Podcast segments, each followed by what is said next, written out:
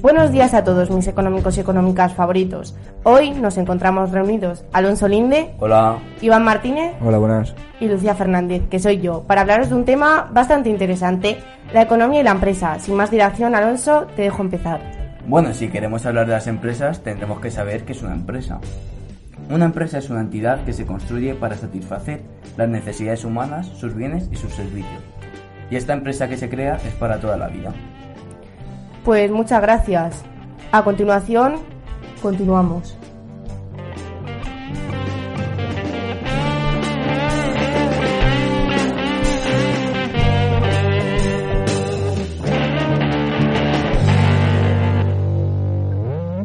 Bueno, volvemos esta vez con Clara, Laura Rodríguez y Laura Nieto para hablarnos del concepto de la empresa y su historia. Bueno, Clara, cuéntanos la historia de la empresa desde la Edad Media al siglo XV. Pues bueno, durante la Baja Edad Media, concretamente durante los siglos XII al XV, se van desarrollando ciudades, además de hacerlo también la industria artesanal.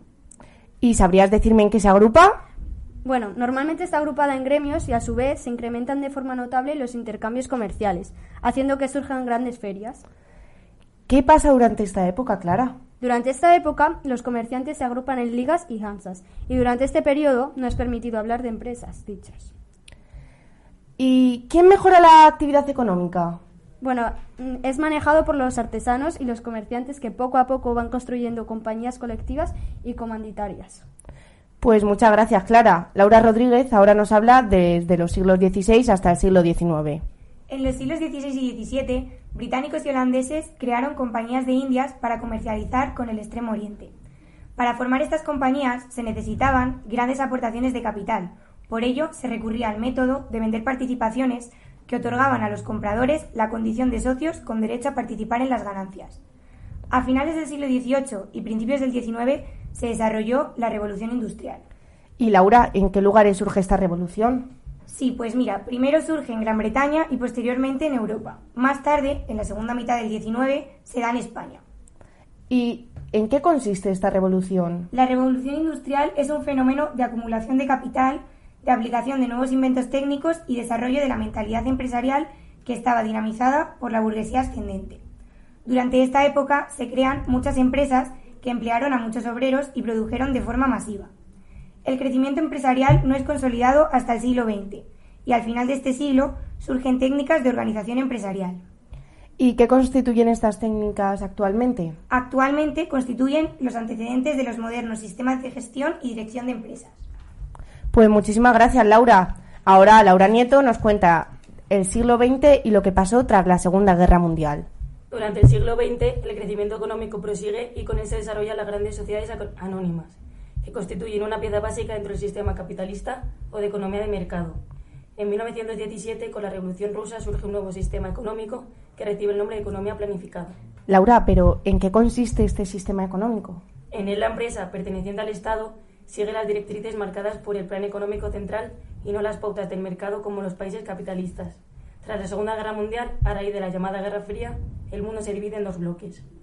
¿Sabrías explicarme estos dos, estos dos bloques? Se clasifican en el capitalista y el comunista. Dentro de cada uno de ellos se dan procesos de integración supranacional, destacando en el primer caso de la CE y en el segundo el Comecon. Al mismo tiempo, los Estados Unidos y la CI, que desempeñan un importante papel como líderes de cada uno de los bloques, encarnando dos concepciones distintas de la vida. ¿Y qué buscaba este desarrollo? El desarrollo busca expandir la producción a gran escala, adaptarse a los diferentes mercados y conseguir la di- diversificación de actividades. Por su parte, el bloque de países del Este, tras el fracaso de su modelo, intenta adoptar un sistema de economía de mercado, pero con enormes dificultades, entre las que destacan la ausencia de capitales, falta de capacidad empresarial y mercados interiores sin poder adquisi- adquisitivo. En la actualidad podríamos establecer diversas definiciones del concepto de empresa, bajo la óptica del libre mercado y atendiendo a diversos aspectos, económico, jurídico, tecnológico, etc. Pues muchas gracias, Laura. Y volvemos con Clara. Eh, Clara, ¿sabrías decirme qué tres aspectos encontramos? Bueno, el primero de todos es el aspecto mm, económico-financiero, que es aquella empresa que realiza la función de crear riqueza para retribuir a los factores productivos, así haciendo que contribuya al desarrollo económico de la sociedad. Luego encontramos el segundo, que es el aspecto jurídico-mercantil, que es cuando la empresa está constituida por un patrimonio adscrito a un fin de mercantil, con anónimo de lucro y genera relaciones contractuales con agentes externos e internos. así como accionistas, trabajadores, clientes, etc. Y por último, eh, encontramos el aspecto tecnológico productivo, que es aquella empresa que combina factores de producción que permiten la obtención de los bienes o servicios demandados por la sociedad o el mercado. Eh, sí, pero en conclusión, ¿qué podríamos decir que es la empresa? Yo definiría la empresa como un sistema con un conjunto de elementos o subsistemas que están relacionados entre sí para intentar conseguir los objetivos empresariales. Laura, eh, ¿podrías concluirnos un poquito más el tema? Sí, cabe decir que el conjunto de la actividad de las empresas de una comunidad contribuye a establecer las magnitudes, es decir, el tamaño de la empresa y los indicadores económicos, que son datos estadísticos de economía que permiten la realización de un análisis de la situación económica y previsiones futuras de la misma empresa. Como podemos ver, ya sabemos que las empresas tienen muchas funciones. ¿Hay alguna que podamos destacar? Claro, hay unas definiciones que destacamos. La primera dice que la empresa es la unidad básica de producción. Otra, sacada del libro de Economía y Organización de Empresas de la editorial SM, defiende lo mismo y además añade que su función es crear riqueza al aumentar la utilidad de los bienes y por ello usa factores productivos organizados por el empresario. La tercera, del libro de la editorial Editex, define empresa como conjunto de elementos organizados y coordinados orientados a obtener objetivos, actuando bajo condiciones de riesgo. En otro libro, se menciona que la empresa es un sistema en el que se coordinan factores de producción, financiación y marketing para obtener sus fines. La última, que destacamos, propuesta en los conceptos de Pau, es la definición de empresa como conjunto de elementos interrelacionados entre, sí para conseguir unos objetivos empresariales. Pues con todo esto concluye el concepto y la historia de la empresa. En un momentito estamos de vuelta.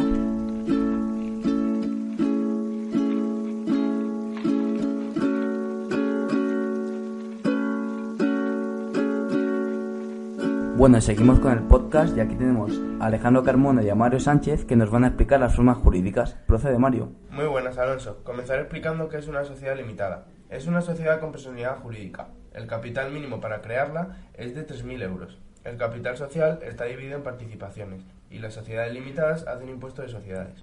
¿Y qué ventajas tiene?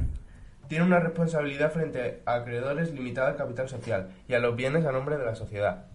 El número de socios es el mínimo posible por lo tanto, puede ser unipersonal. Bueno, y supongo que también tendrá alguna desventaja.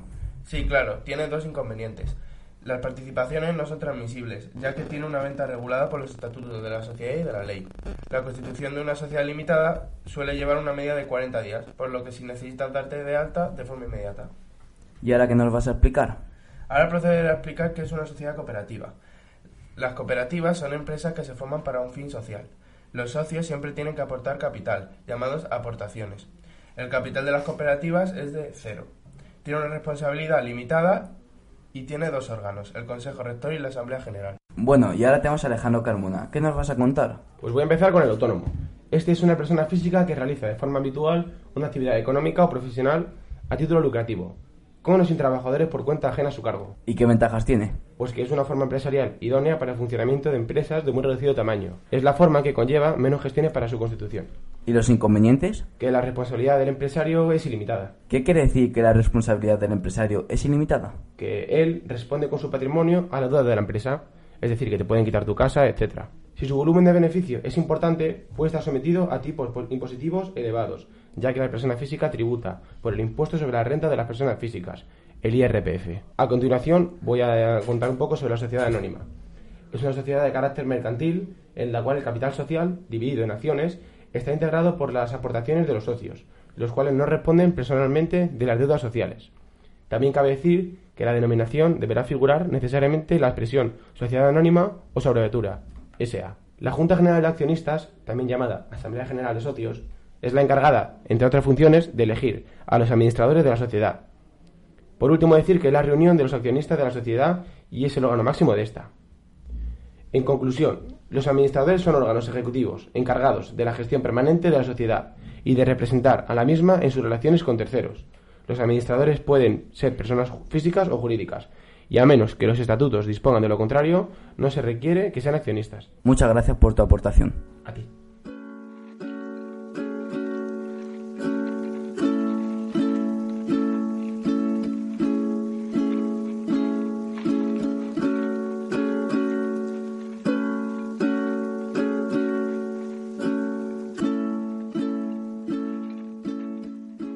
Estamos de vuelta, esta vez con María Horta, Lucía Rodríguez y Alejandro González, para hablar de los elementos de la empresa. Hola María, cuéntanos los elementos de la empresa. Pues los elementos necesarios para el correcto funcionamiento de una empresa se pueden agrupar en cuatro bloques. Factores humanos, factores tangibles e intangibles, organización y entorno. Los factores humanos están formados por las personas físicas y jurídicas que tienen una relación directa con la empresa. ¿Cuáles son los grupos de los que podemos hablar, María? Podemos hablar de tres grupos distintos. Trabajadores son las personas que ofrecen sus conocimientos a la empresa. El empresario, directivos o administradores, persona o conjunto de personas que asumen la responsabilidad y dirección del proceso productivo. Y los propietarios o capitalistas son los que aportan recursos capital a una empresa. María, eh, ¿sabrías diferenciarme los factores tangibles e intangibles? Los factores tangibles son aquellos bienes de la empresa que se representan de forma física. En cambio, los factores intangibles son aquellos que no se representan de forma física. La organización es la estructura definida por el empresario por la que se interrelaciona el grupo humano de la empresa, de forma interna y de forma externa con otras empresas. El entorno, la empresa es una organización que se relaciona e influye con su entorno y a su vez el entorno se relaciona e influye en la empresa. Este tema incluye entorno general, afecta a todas las empresas en general y entorno específico, que afecta de una manera concreta a cada una de las empresas y varía de unas a otras. ¿Te importaría explicarme qué es el patrimonio? El patrimonio es el conjunto de bienes, derechos y obligaciones de la empresa. Podemos distinguir entre activos son aquellos bienes y derechos que permanecen más de un ejercicio económico como instalaciones, maquinarias y pasivos son las fuentes de financiación de todos esos elementos del activo. Pueden ser propias y ajenas. Muchas gracias, María. Eh, Alex, te doy paso. ¿Me puedes explicar los conflictos de los objetivos? Hola, buenas. Eh, voy a explicar los objetivos.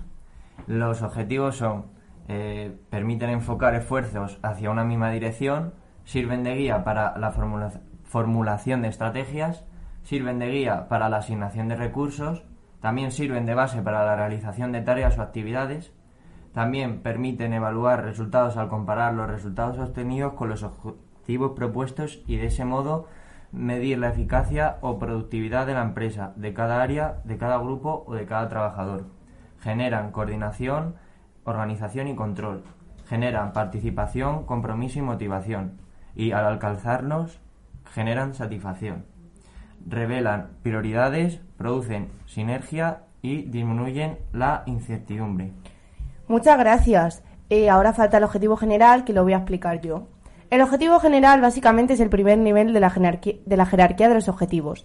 Se trata de la misión de la empresa, de las metas que se desean conseguir en el en largo plazo y estos objetivos han de concretarse en los objetivos propiamente dichos. Vale, Lucía, ahora te doy paso para que me expliques el subjetivo.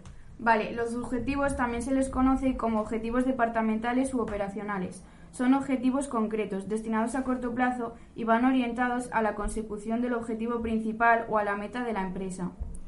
¿Y tienes algún ejemplo de subjetivo?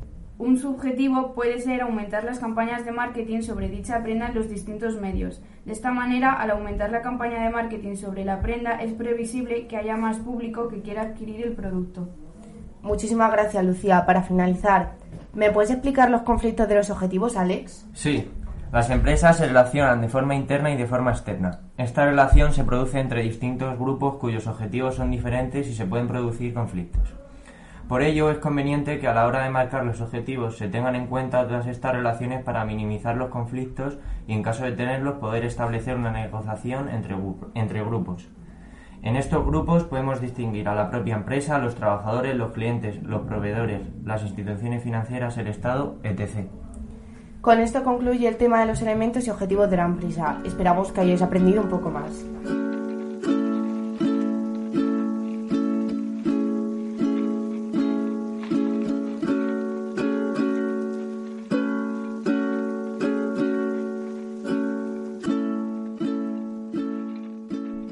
De nuevo con Lucía. Hola. Paula. Buenas. Y Sergio. Hola. Eh, bueno, nuestra compañera Paula nos va a hablar sobre la organización de la empresa. ¿Nos puedes explicar en qué consiste esto de organizar las empresas?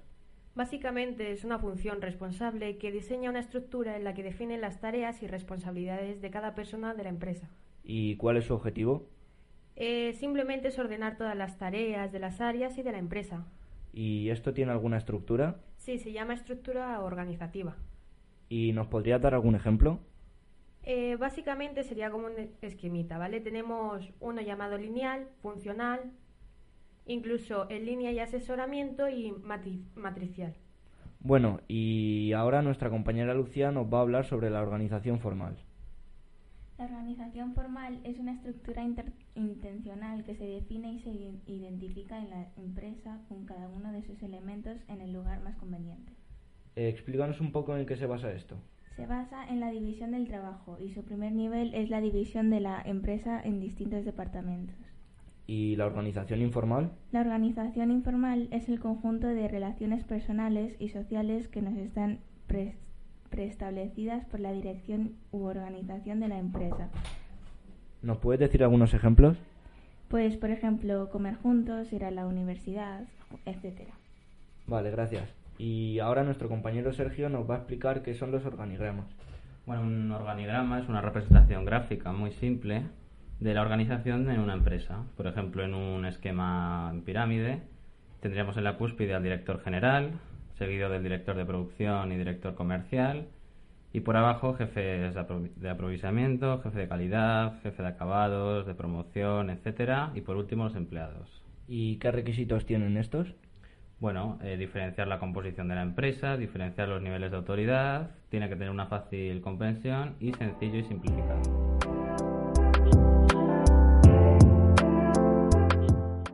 Bueno chicos, espero que os esté gustando el momento. Ahora pasamos con Javi, Iván y Dani. Y bueno, Javi, ¿qué nos vas a contar? Os voy a explicar qué es el entorno.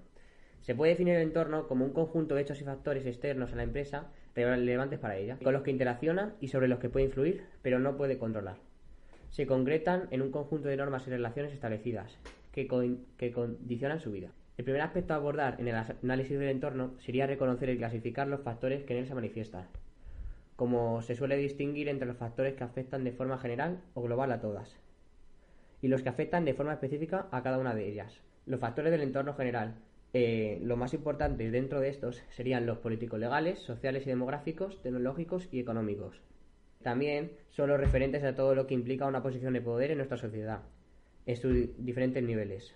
Luego existen los factores sociales y demográficos, que son relativos a los aspectos y modelos culturales, como los valores y creencias básicas de la sociedad, las modas y los estilos de vida y las variables demográficas. Los factores tecnológicos. ¿Qué son estos factores tecnológicos? Son eh, derivados de los avances científicos y son estimulados por las consecuencias económicas favorables al empleo de la tecnología como instrumento para competir. ¿Y cuántos hay? Eh, hay unos cuantos, como nuevos materiales eh, o productos y procesos de producción, mejoras en el transporte de las personas y mercancías, avances en los medios informáticos y las telecomunicaciones, el know-how sobre la tecnología y las técnicas de gestión que precisa la empresa. También existen los factores económicos, que son los que afectan a las relaciones de producción, distribución y consumo de una empresa, es decir, a la forma en la que la sociedad puede usar los recursos. Ahora os voy a dejar con Dani, que os va a explicar los diferentes factores económicos que se pueden encontrar en una empresa. Bueno, pues hola chicos, me llamo Dani y como ya ha comentado mi compañero Javi, voy a explicaros los diferentes factores económicos que tiene una empresa. Bueno, Dani, ¿y cuántos factores económicos hay en una empresa? Pues existen seis factores económicos que voy a explicar a continuación. Empezamos con el primer factor económico que es la política fiscal. Es la actuación del Estado sobre la economía mediante decisiones referentes al gasto público y a los impuestos. Hay dos tipos de decisiones decisiones sobre el gasto público, que es una política expansiva que aumentará los gastos públicos traduciéndose en un aumento de la demanda agregada, ya que el Estado para prestar sus servicios demandará los servicios del sector privado. Y la, segunda decisión es sobre los impuestos, que si se lleva a cabo una disminución de los impuestos se producirá un aumento de los beneficios de las empresas y por tanto un aumento de la inversión. Seguimos con la política monetaria, que es el control que hace el Banco Central Europeo sobre la cantidad de dinero en circulación mediante el control del tipo de interés. El tercer factor económico es la inflación, que es el crecimiento continuo y generalizado de los precios de los bienes y servicios. Esto influirá directamente en la economía de las empresas y no repercute sobre todas las empresas por igual, sino que puede perjudicar a una más que a otras. Seguimos con el siguiente factor económico, que es el tipo de cambio. Es el precio de una moneda expresado en otra. Los tipos de cambio afectan a aquellas empresas que se relacionan con el exterior en la compra-venta de los productos. Es decir, Si el euro se desprecia, los bienes que producen las empresas españolas son más baratos en el extranjero y los bienes extranjeros son más caros en el mercado nacional. El ciclo económico consiste en las fluctuaciones económicas de la producción total, denominado el PIB, que va acompañada de fluctuaciones de la mayoría de las variables económicas, como el nivel de desempleo o la tasa de inflación. Pueden existir varias repercusiones, que destacamos dos. Eh, la depresión a fondo, que se producirá una disminución de las ventas como consecuencia de los beneficios de las empresas a causa de la estrechez de la demanda, y la recesión, que al disminuir las ventas los precios de los beneficios caerán. Entonces se producirá una disminución de las inversiones y algunas empresas empezarán a quebrar, ya que la capacidad productiva no usada aumentará. Y para terminar, os voy a hablar del último factor económico, que es el euro. Los efectos de la moneda única no han sido los mismos para todas las empresas, ya que se notó más en aquellas con mayor actividad internacional. Bueno, Dani, has hablado de repercusiones en algunos factores. ¿Existe alguna repercusión con el euro? Pues sí, exactamente hay dos tipos de repercusiones. La financiación, que es un nuevo marco para la fijación de los tipos de interés y de los tipos de cambio en los países participantes, y el área comercial, que son mercados más profundos para los productos y servicios que comercializan las empresas. Bueno, pues muchas gracias. De nada. Ahora pasaremos con Iván. Iván, ¿qué nos vas a contar? Hola, buenas. Yo me llamo Iván. Yo voy a explicar los factores del entorno específico. El entorno específico de la empresa está formado por aquel conjunto de factores que afectan a esta de forma directa en función del sector en el que actúen.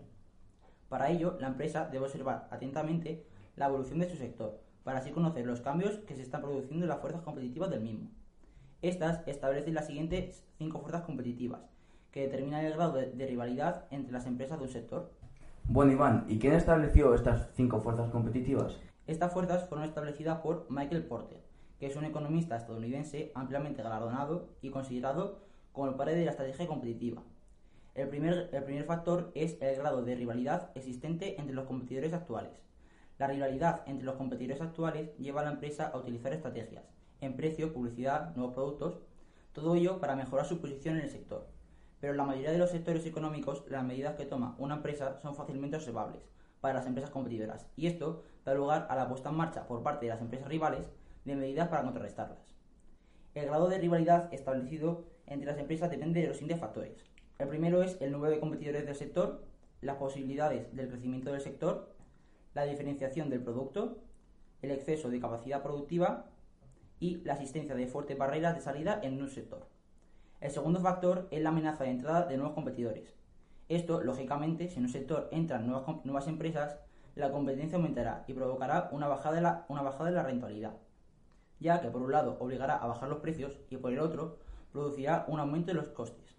La amenaza de entrada de, de, los, de los nuevos competidores en el sector depende de tres factores. Barreras para la entrada y, y la reacción esperada. Luego, el tercer factor es la amenaza de productos sustitutivos. Bueno, Iván, creo que se estaban preguntando qué son esos productos sustitutivos. ¿No lo puedes explicar? Eh, pues sí, efectivamente. Los productos sustitutivos son aquellos bienes o productos que pueden ser consumidos en lugar de otros. Un buen ejemplo podría ser la sacarina y el azúcar o una estufa y una chimenea. La entrada de productos sustitutivos en el mercado hará que los precios bajen para hacer frente a la competencia y por lo tanto baje también la rentabilidad del sector.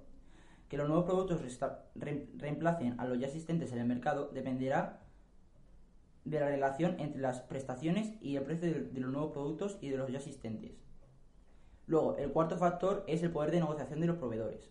Los proveedores pueden aumentar su poder, de negociación sobre la empresa de un sector amenazando con elevar los productos o reducir la calidad de los productos o servicios, con lo que la rentabilidad del sector comprobador eh, disminuirá. Eh, estos se, se dividen en el grado de concentración del sector de los proveedores, que los proveedores vendan un producto o sea importante para el negocio del comprador y que los proveedores del grupo proveedor estén diferenciados o requieran costes elevados por cambio del proveedor. Y luego, el quinto y último factor es el poder negociador de los clientes, que esto básicamente se reduce a que si los vendedores pueden pedir más dinero a los clientes, los clientes pueden pedir a los proveedores que bajen sus precios. Y esto depende de los siguientes factores, que son el grado de concentración de los, de los, compradores, la rentabilidad y margen del cliente, la diferenciación de los productos y la información que el cliente tenga sobre el mercado. Bueno chicos, pues muchas gracias por vuestra aportación en este podcast. Bueno, y tenemos aquí nuevamente a Alejandro Carmona. ¿Qué nos vas a contar ahora? Hola Linde, ahora voy a empezar con fuente de financiación de la empresa. Me gustaría empezar con que los recursos financieros de la empresa se pueden clasificar según cuatro criterios diferentes.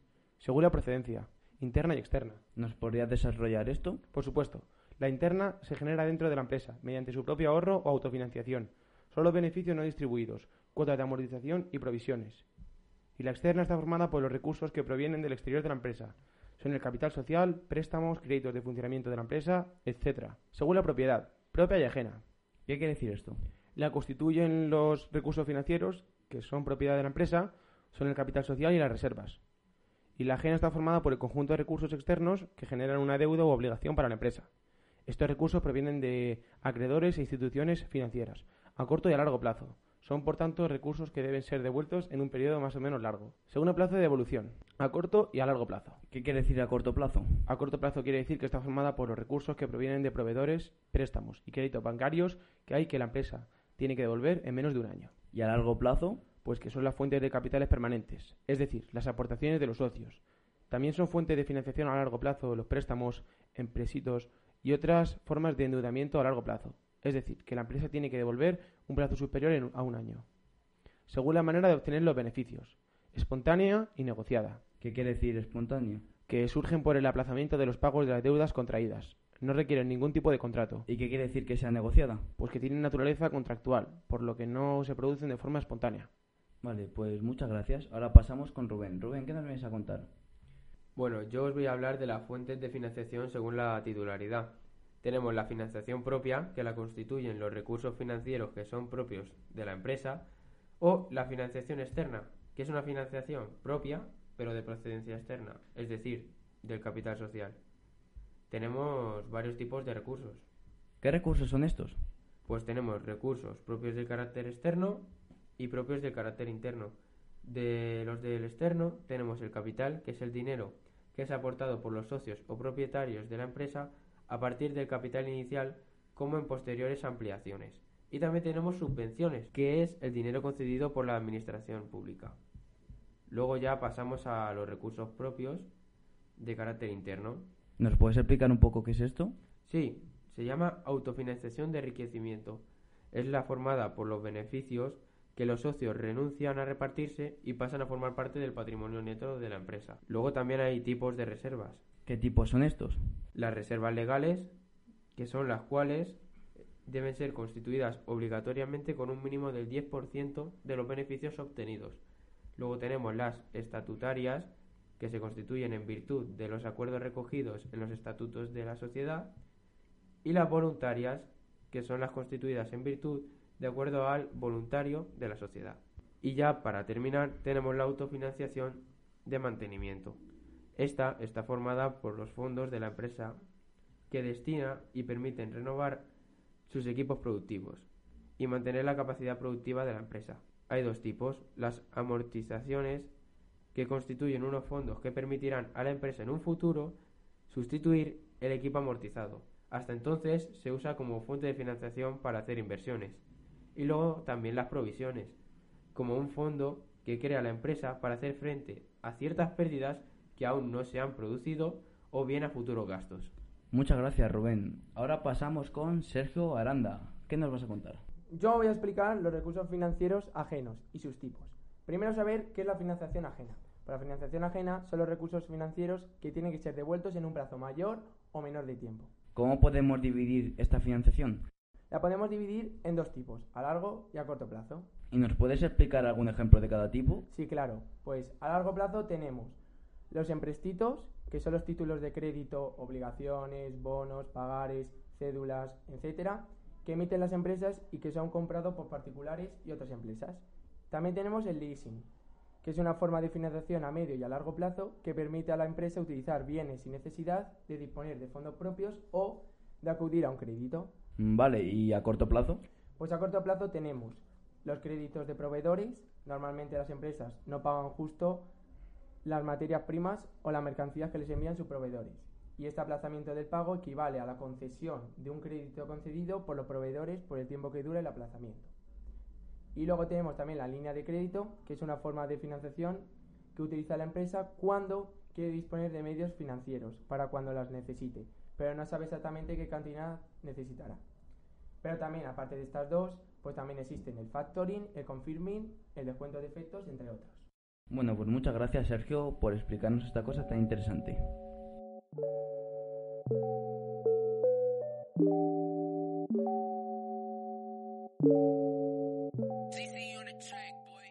Y volvemos con Valentina. Nos va a explicar nuestra compañera qué es. RSE.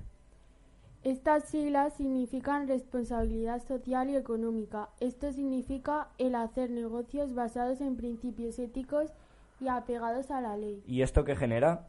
Pues esto genera mayor productividad que da mejores condiciones para los clientes. La lealtad del cliente, proveerle de un lugar donde pueda transmitir sus necesidades y quejas, acceso a mercados por cumplimiento de estándares y certificaciones.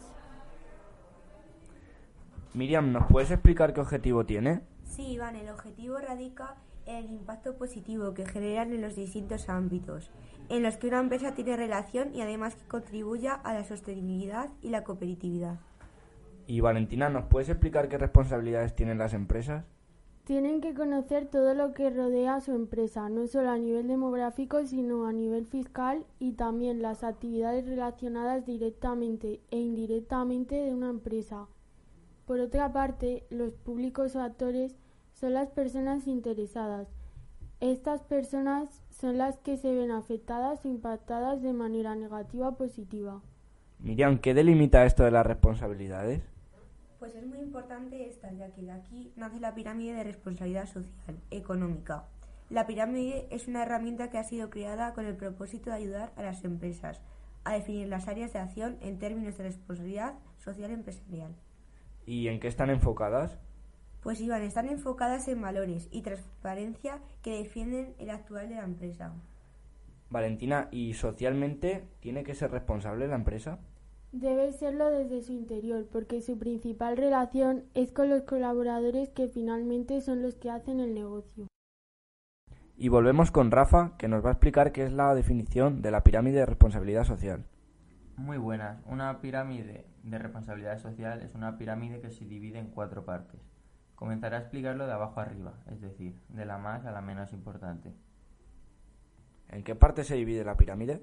Se divide en cuatro partes, en responsabilidades laborales, legales y corporativas, en responsabilidades sociales, responsabilidades ambientales y filantropía.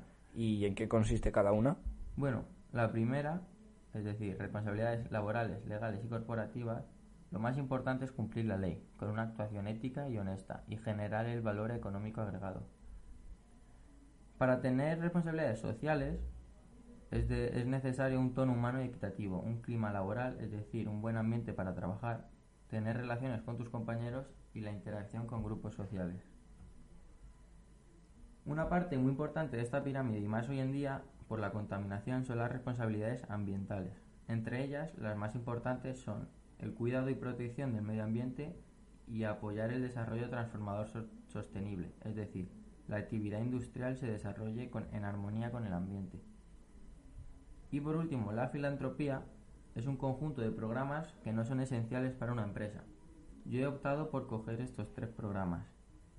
El fomento de la cultura es un programa que consiste en aumentar la cultura. El apoyo contra la, contra la pobreza es un programa que consiste en reducir hasta eliminar la pobreza. Y la atención a los grupos vulnerables es un programa que consiste en atender a familias que viven en la calle. Y con esto despedimos este podcast. Esperamos que os haya gustado. Ya sabéis, suscribiros, darle al like, compartirlo y comentar si queréis que hagamos otro podcast. Gracias.